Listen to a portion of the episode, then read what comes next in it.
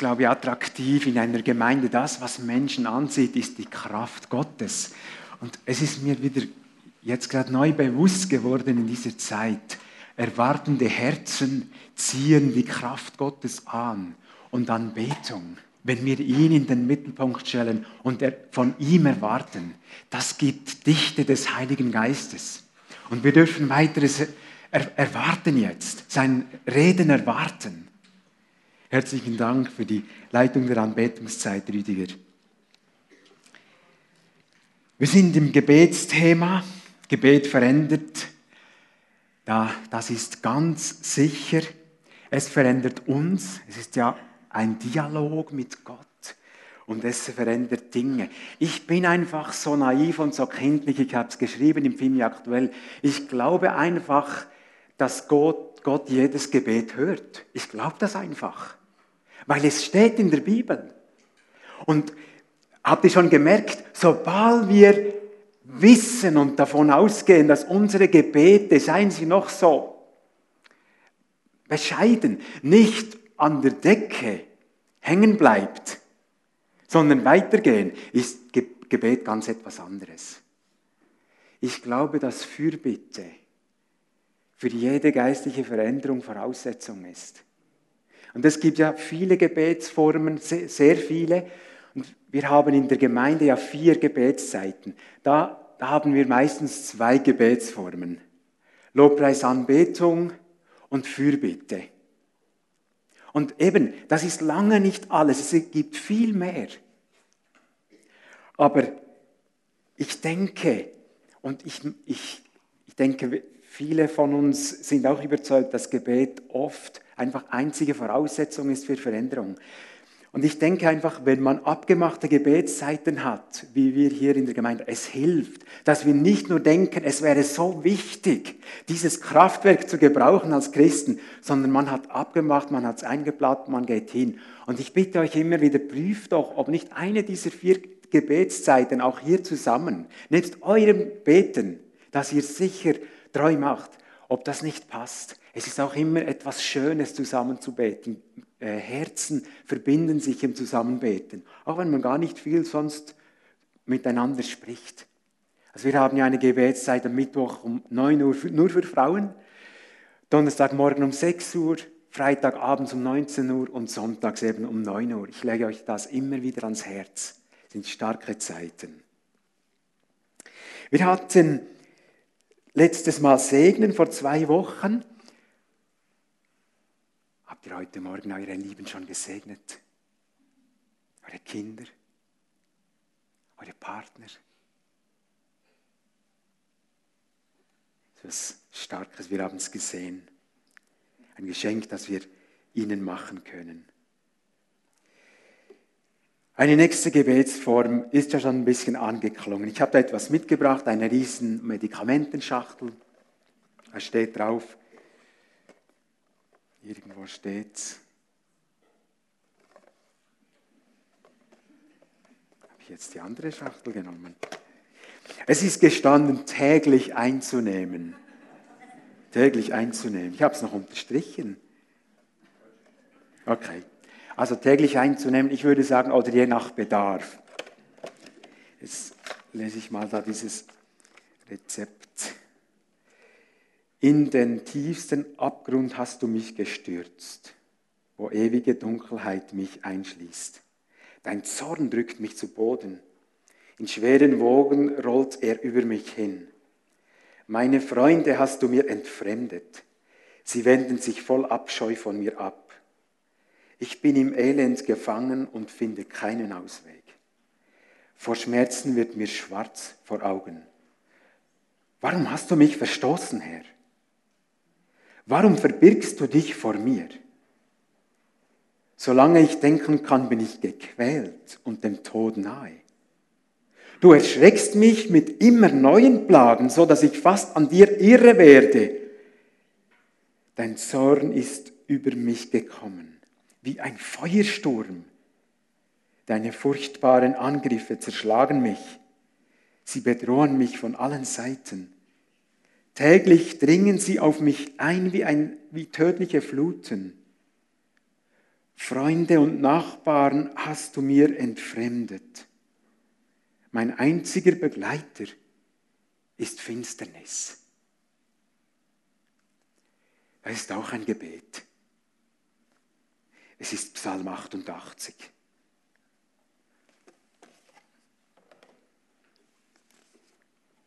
Ja, ist das ein Gebet überhaupt? Du sagst vielleicht, ich habe schon in der Sonntagsschule das Lied gelernt. Immer fröhlich, immer fröhlich, alle Tage Sonnenschein. Du sagst, es heißt doch, man solle vertrauen, überwinden, festhalten. Was soll jetzt so etwas? Wo bleibt hier die Gottesfurcht in diesem Gebet? Ist dieser Beter überhaupt gläubig? Glaubt er? Oder andere sagen, das ist kein Pfingstler und Charismatiker. Der sollte die Geistestaufe erleben, sofort würde der nicht so beten.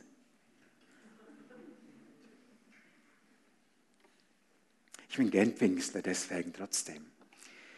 Andere, vielleicht auch unter uns, haben gedacht, ja, das kenne ich. Die Gedanken kenne ich auch.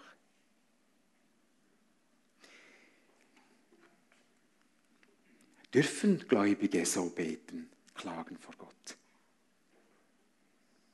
Wir gehen mal durch den ganzen Psalm. Es heißt einstiegs ein Gedicht des Esrachiters Heman aus der Sammlung der Korachiter zu singen nach schwermütiger Weise. Herr mein Gott und Retter, Tag und Nacht schreie ich zu dir. Lass mein Gebet zu dir dringen. Höre meinen Hilferuf. Ich habe mehr als genug gelitten. Mit einem Fuß stehe ich schon im Grab. Alle meinen, mit mir sei es aus. Die Kräfte schwinden mir. Ich kann nicht mehr. Man hat mich aufgegeben wie einen Toten. Mir geht es wie den Erschlagenen, die man ins Massengrab geworfen hat. Du sorgst nicht mehr für sie, deine Hilfe erreicht sie nicht mehr. Wir erkennen, ein furchtbar leidender Mensch betet. Er schreit zu Gott, zu Yahweh. Er ist todkrank, laut Vers 4. Und das schon lange. Mit einem Fuß schon im Grab heißt es. Die Mitmenschen rechnen jederzeit mit dem Tod. Und Ende Vers 6 wird der Ton noch ein bisschen anders, noch ein bisschen schärfer. In, dein, in den tiefsten Abgrund hast du mich gestürzt wo ewige Dunkelheit mich einschließt. Dein Zorn drückt mich zu Boden, in schweren Wogen rollt er über mich hin. Meine Freunde hast du mir entfremdet, sie wenden sich voll Abscheu von mir ab, oder du hast mich ihnen zum Gräuel gemacht, zur Vogelscheuche, zum Abschaum. Ich bin im Elend gefangen und finde keinen Ausweg. Vor Schmerzen wird mir schwarz vor Augen. Das werden auch einige kennen. Kann es geben so Schmerzen. Tag für Tag schreie ich zu dir, Herr, und strecke meine Hände zu dir aus.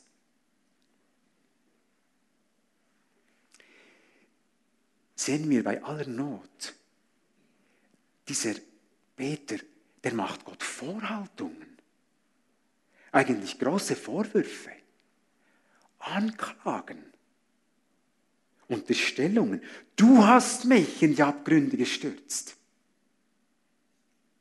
Dein Zorn drückt mich zu Boden. Du hast mir meine Freunde mir entrissen. Ich bin allein. Und dann folgen Gedanken über Totenreich, Sheol und Tod. Man merkt auch zu dieser Zeit ist die Vorstellung, was nach dem irdischen Leben sein wird, noch recht diffus. Tust du auch für Tote noch Wunder? Stehen die Schatten auf, um dich zu preisen? Erzählt man im Grab von deiner Güte, in der Totenwelt von deiner Treue? Weiß man dort in der Finsternis noch, welche Wunder du tust für dein Volk? Denkt bei den Vergessenen noch jemand daran, wie treu du deine Zusagen einlöst? Ich aber schreie zu dir, Herr, jeden Morgen bestürme ich dich mit Bitten. Und die Vorwürfe gehen weiter. Wahrscheinlich ist das ein Aussätziger, höchstwahrscheinlich von Jugend an krank, denn wir werden es gerade lesen im Vers 16. Warum hast du mich verstoßen, Herr? Warum verbirgst du dich vor mir? Solange ich denken kann, bin ich gequält, eben solange er lebt vielleicht. Quält, gequält, bedürftig, verschuldet und dem Tod nahe. Du erschreckst mich mit immer neuen Plagen, so dass ich fast an dir irre werde, zerquält. Dein Zorn ist über mich gekommen wie ein Feuersturm. Deine furchtbaren Angriffe zerschlagen mich. Sie bedrohen mich von allen Seiten. Täglich dringen sie auf mich ein wie tödliche Fluten. Und ich denke, 19 ist eine besonders harte Aussage, ein besonders harter Befund. Freunde und Nachbarn hast du mir entfremdet. Mein einziger Begleiter oder der Freund, der mir noch bleibt, ist Finsternis. Da ist wirklich schrecklichste Not, größte Einsamkeit, Schmerz, Ächtung in der Gesellschaft. Vielleicht haben die Leute gesagt, da das Dubbeli da, der Krüppel, stirbt allweglich. Und wir spüren den Kampf in diesem Herzen. Und vielleicht der größte Kampf, der größte Schmerz ist, dass dieser Beter auch an Gott zweifelt. In den Versen 7 und 8 und 15. Liebe Gemeinde und liebe Besucher, ich hoffe nicht, dass jemand sagt, im Moment geht es mir auch fast so aber vielleicht hast du Ähnliches oder im Ansatzweise Ähnliches schon durchlitten. Alles dunkel. Was soll's noch das Leben? Lieber abscheiden. Und mich würde sowieso niemand vermissen. Vielleicht hat das jemand schon gedacht. Würde man nicht mal merken. Verschwiegen denn mir nachtrauen. Wenn alles dunkel ist, von morgen bis Abend. Es ist, es ist wirklich dunkel und düster. Ich habe so Leute schon begleitet, ganz nahe auch in der Familie. Ich hatte selber mit 18 so eine Phase, da waren nicht nur einzelne Tage, es war so eine, das waren Monate. Ich glaube, das war, so, das war so ein bisschen die schwierigste Phase eigentlich in meinem Leben. Ich habe dann später auch gemerkt, warum. Da bin ich am Morgen erwacht und habe gedacht, ach, wäre es doch schon Abend. Mit 18. Ich will damit sagen, ich weiß, dass junge Leute auch leiden können. Es ist, kein, ist keine, keine Sache vom, vom Älterwerden allein. Gar nicht. Ich habe mal einen meiner Pastoren folgendermaßen erlebt, da bin ich erschrocken, ich war noch nicht so lange Christ, dass der nach einem Gottesdienst hat er geschrien und geheult und lag auf den Treppenstufen im Treppenhaus und hat geschrien, ich will sterben, ich will nur noch sterben. Das kam aus, aus das war ein tiefer Schrei aus seinem Herzen, das hat man gemerkt. Das war wirklich ganz komisch. Pastor.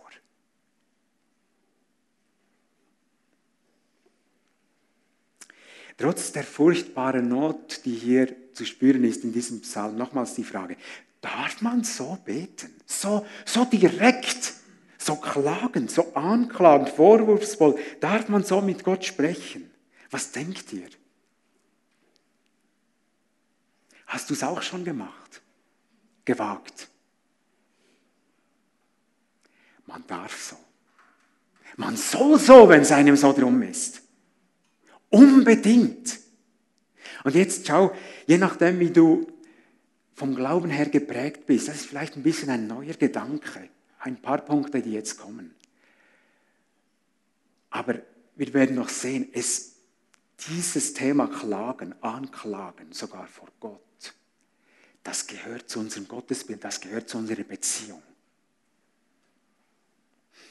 Man darf, ich will das begründen natürlich und nicht einfach nur so sagen und euch raten. Dieses Psalm 88, er, gehört, er, er gilt als traurigster Psalm der Bibel.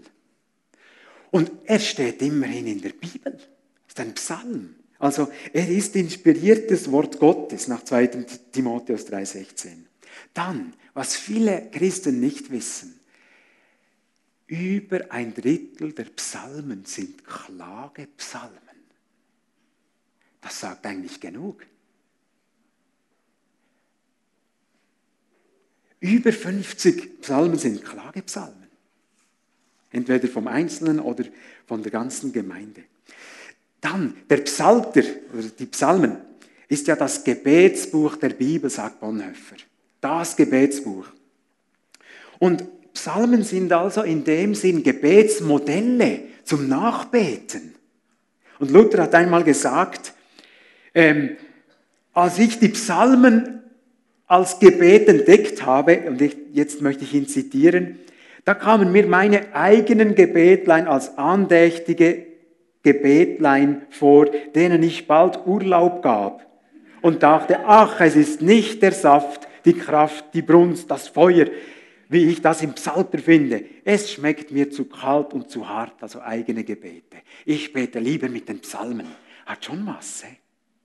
Als junger Christ habe ich immer gedacht, wenn Pfarrer oder Leute ähm, ihr Gebet aufgeschrieben haben, ja, also beten, das macht man frei, oder? Ist er noch gar nicht richtig durchgedrungen zu Jesus, bis ich gemerkt habe,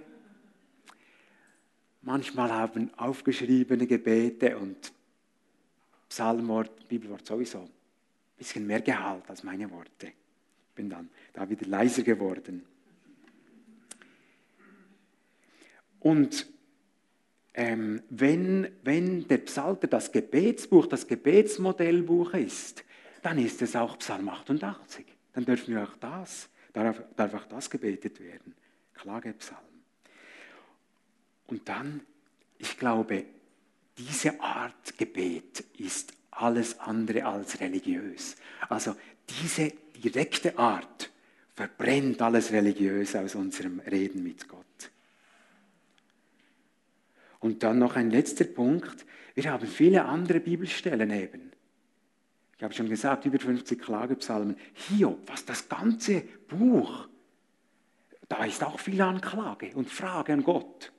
Und am Schluss wird er schon still, das, das stimmt auch. Aber immerhin, er macht das. Die Klagelieder des Jeremia, sogar dieses biblische Buch, hat den Titel Klagelieder. Im Römer 8, 26 heißt es, ähm, der Heilige Geist seufzt mit den Gläubigen. Seufzen. Auch ein Anklang an Klagen. Der blinde Bartimäus hat geschrien, dem war es auch egal, was die anderen denken. Das war auch nicht ganz unfromm. In der Not betet man nicht fromm. Ihr schon gemerkt? Im Verkehr, du siehst eine Gefahr, Jesus! Da machst du nicht mehr große Worte. Da schreist du einfach. Das ist gut, das ist gesund, das ist echt. Also zur Anfangsfrage zurück. Menschen dürfen, sollen klagen vor Gott. Und jetzt schauen wir, warum das so hilfreich ist und so gesund ist. Nochmal zu den Vorhaltungen von Heman, diesem Beter hier. Er sagt, du hast mich in die Grube gestürzt, du hast meine Seele verworfen und so weiter. Frage, ist Gott so, wie Heman da sagt? Oder betet er da Lügen? Das ist eben gar nicht die Frage hier. Das ist gar nicht die Frage. Und Bibelleser wissen, dass das nicht so ist. Dass Gott allwissend ist, allgegenwärtig ist, zum Beispiel. Aber das ist eben hier gar nicht die Frage. Sondern durch solche Klagestellen wird deutlich, wir dürfen so fühlen. Und wenn wir so fühlen, so fühlen wir jetzt einfach so. Das ist doch auch in dem Sinn auch wahr. Dann ist es in dem Moment für uns so. Und dann müssen wir nicht frommer reden, als es ist. Und dann schmeißen wir dem Herrn die Dinge hin, ohne schön klingende, nette Worte oder gar Bibelworte. Hannah hat auch das Herz ausgeschüttet und ich denke auch, die hat geschrien im Tempel, da im ersten Samuel, als sie so lange kinderlos war. Die hat wahrscheinlich auch nicht schön gesprochen. Wisst ihr, Gott kann ganz gut damit umgehen. Oder da merken wir manchmal, da vergleichen wir Gott gern mit Menschen. Gott kann ganz gut damit umgehen. Er hat da nicht Probleme. Er kann das einordnen. Er kennt ja sowieso unser Herz. Und wenn Hass in unserem Herz ist, wenn Neid oder Verzweiflung in unserem Herz ist, da können wir noch so reden. Er sieht es ja. Es gibt zwei ganz wichtige Gründe, warum Gott uns erlaubt, so zu reden mit ihm. Gott liebt es, wenn wir eben ehrlich sind. Psalm 51, 8, dieser Bußpsalm von David. Du freust dich, wenn ein Mensch von Herzen ehrlich und aufrichtig ist. Und darum, so dürfen wir uns wirklich erlauben, wie Heman zu Gott zu reden. Wie ein weinendes Kind, das nach Hause kommt, heulend, schreiend. Vielleicht war Zickenkrieg oder vielleicht war, war ein Gerangel oder eine Schlägerei und es kam drunter. Und dann kommt es zur Mutter und weint und heult und schmettert unverblüht, unverblümt raus, wie, wie es gerade fühlt. Und das, das lassen wir doch hoffentlich auch zu. Und dann vielleicht, wenn das Kind das gesagt hat, wird es schon anders. Wir kommen noch auf diesen Punkt, genau auf diesen Effekt. Wir dürfen also so vor dem heiligen, allmächtigen Gott klagen und sprechen. Liebe Gemeinde, ist das nicht unglaublich befreiend? Ist das nicht unglaublich befreiend für uns Menschen? Und das Zweite, Gott liebt es, wenn wir uns dem stellen, was eben in uns ist, was da ist. Da ist vielleicht eben Angst, riesige Sorge, Neid, Ohnmachtsgefühl, Trauer oder eben Hass oder Verzweiflung. Nochmals die Frage, ja, ist das, ist das dann wahr und anständig, was und wie ich da fühle? Stimmen die Motive gerade? Es ist eben in dem Moment nicht die Frage, die falsche Frage. In dem Moment ist es so. Das Deponieren bei Gott tut einfach unseren Seelen gut. Das Aussprechen, das Schimpfen, das Toben, würde ich sogar sagen. Beim Trauern wissen wir das, wie wichtig es ist. Und das ist ganz verwandt, oder? Beim Trauern, da macht ja die Seele einen Weg. Und die Seele, das ist nicht nur beim Trauen so, die Seele, die braucht einfach für gewisse Dinge Zeit. Übrigens eine Ermutigung für alle, die im Moment sehr, große Liebes, sehr großen Liebeskummer haben. Das kann einem unheimlich runterdrücken und Kraft nehmen. Auch im Liebeskummer hilft die Zeit. Die Seele kommt zur Ruhe. Man muss natürlich auch klug sein und nicht immer wieder un unnötig irgendwie und, und unweise äh, Kontakt aufbauen oder weiß ich nicht was, sondern wirklich dem Ruhe geben, wenn man merkt, es, es geht so nicht. Aber Trauer braucht Zeit. Wenn, wer nicht trauern kann bei Verlust von Nächsten, wer die Zeit gar nicht hat oder die Möglichkeit nicht hat, das ist nicht erledigt. Das bleibt. Und irgendwann taucht es auf. Und ähm, es ist auch sehr hilfreich, wenn man später noch einen Trauerprozess durch, durchgehen kann, am besten mit Begleitung. Sonst kommt da etwas nicht zur Ruhe. Und ähnlich ist es hier, wenn, einfach, wenn uns etwas Schweres auf dem Herzen liegt, das Deponieren und sich dem stellen, es hilft. Wenn wir Gott ehrlich klagen, dann stellen wir uns dem, was wirklich in uns ist. Und manchmal beginnt dann auch ein Heilungsprozess. Vielleicht ist etwas Wichtiges dahinter, darunter.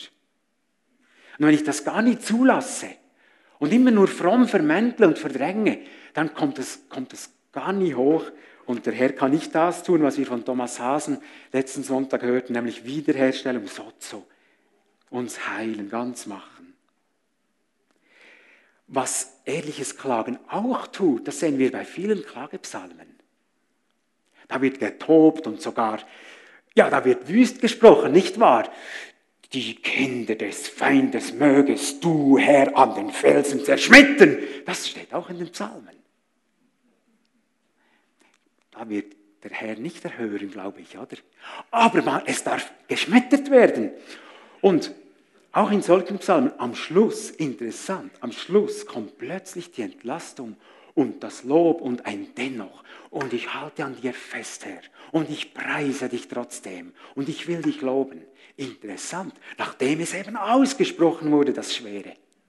Ist doch psychologisch ganz gut erklärbar. Endlich ist mal die Last und die, das, das Schwere weg. Gesprochen. Noch eine praktische zwischenmenschliche Sache. Besser die Klage und den Frust dort bei Gott voller Emotionen äh, deponieren, als das beim Nächsten, beim Betroffenen voller Emotionen deponieren. Dann hast du vielleicht noch mehr Probleme nachher.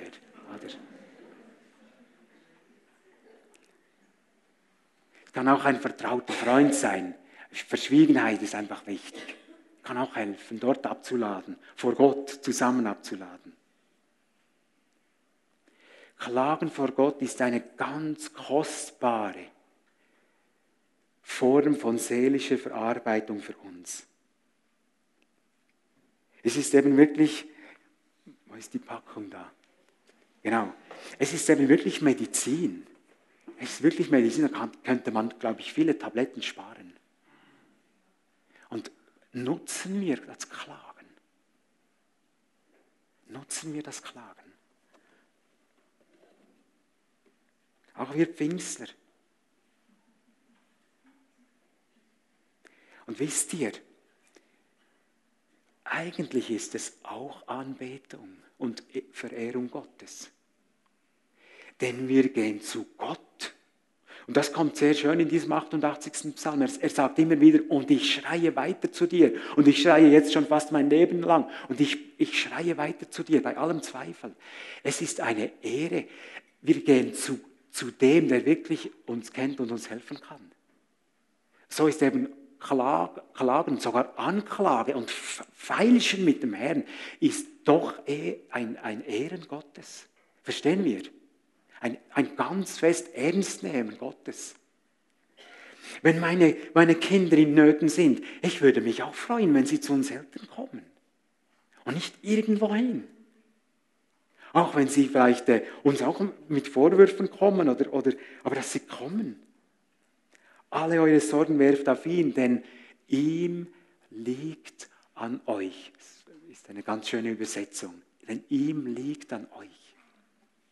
Gut. Zum Schluss. Durch Klagen zum echten Leben gelangen. Ich habe es gesagt, Psalm 88 ist der traurigste Psalm. Diejenigen, die die Bibel gut kennen, ist euch aufgefallen, warum das wohl der traurigste Psalm ist? Es hat keinen Lichtblick, auch am Schluss nicht, im Gegenteil. Keinen. Vers 19, zweiter Teil. Mir bleibt als Freund nur die Finsternis. Punkt. Amen. Ja, Amen.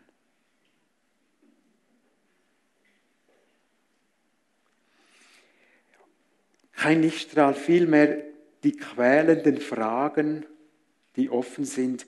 Wann geht bitte diese Qual zu Ende? Kennt ihr das auch?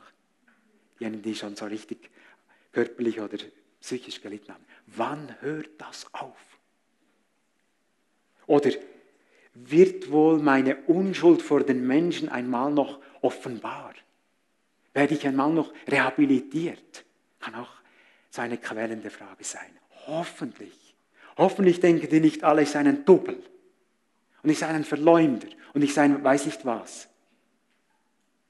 Oder eben vielleicht die schrecklichste Frage hier, die offen bleibt beim, beim Beter. Bin ich wirklich verstoßen von Gott? Bin ich wirklich verstoßen? Ist es vorbei?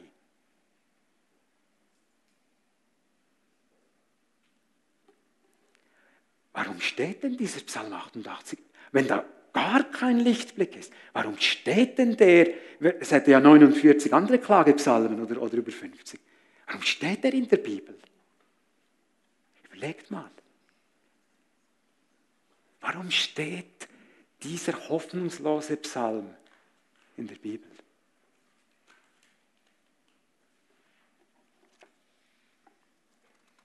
Wie kann er helfen, wenn er ja keine Hoffnung hat? Wie kann er Hoffnung machen ohne Hoffnung? Das ist vielleicht gerade der Punkt. John Nelson Darby, das ist der Gründer von den Darbisten. Die Darbisten, das war eine, ein Zweig der Brüderbewegung in England entstanden im 19. Jahrhundert. Und er hat gesagt, es habe für ihn mal eine Zeit gegeben, wo dies die einzige Bibelstelle war, die ihm irgendwie hilfreich war, weil er sah, dass vor ihm schon einmal einer so dran war wie er.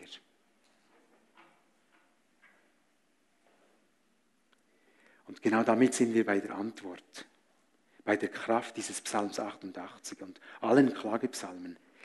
Die ganze Bibel, auch die Psalmen, sind auf eine Person ausgerichtet und sind auch nur von dieser Person her richtig zu verstehen. Und dieser Mann, er kannte völlige Dunkelheit auch. Und er hat in dieser völligen Dunkelheit einen Klagepsalm gebetet, Psalm 22. Mein Gott, mein Gott, warum hast du mich verlassen? Jesus kurz vor dem Tod. Und von diesem Jesus steht im Hebräer 5, 7, hört gut zu, dieser Held Jesus Christus, es steht, mit lautem Geschrei und unter Tränen hat er seine Not vor ihm gebracht.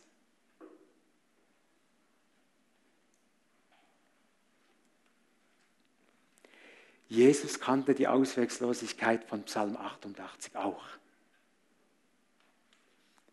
Und Hebräer 2 sagt, darum kann er denen helfen, die in Versuchung oder in Prüfung geführt werden. Es gibt im Leben Dunkelheiten und Fragen, da gibt es keine theoretischen Antworten, keine theologischen Antworten, gar keine Antworten. Habt ihr sicher auch schon von so, so Situationen gehört. Vielleicht wart ihr selber schon betroffen. Ich denke, wenn ein Kind entführt wird und dann noch umgebracht wird, das ist so Herr, was soll das? Und du bist Eltern von einem solchen Kind. Vielleicht ist die Phase vom Entführtsein und nicht wissen, wo das Kind ist, noch schlimmer, als wenn man dann weiß, es ist jetzt gestorben. Ich denke, das ist noch quälender. Was ist mit meinem Kind? Wo und wie und mit wem? Und dann eben solche Befunde. Wir könnten noch weiteres aufzählen. Christian Iniger hat heute schon Beispiele gesagt von Zentralafrika. Wo ist da die Antwort, auch die biblische Antwort? Keine. Zumindest nicht jetzt. Dieser Erde. Und da, da hilft Psalm 88.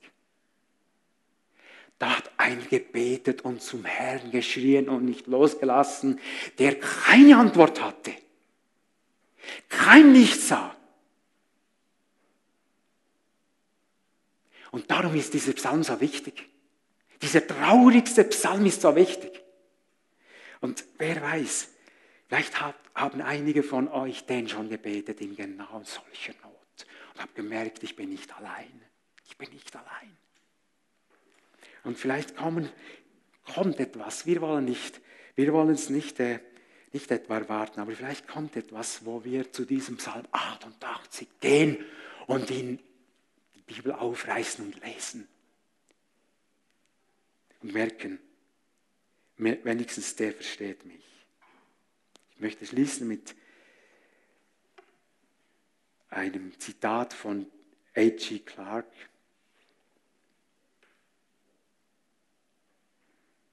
Vorhin einfach nochmals erwähnen, gilt, Jesus selber hat einen Klagepsalm zitiert, in seinem schlimmsten Moment.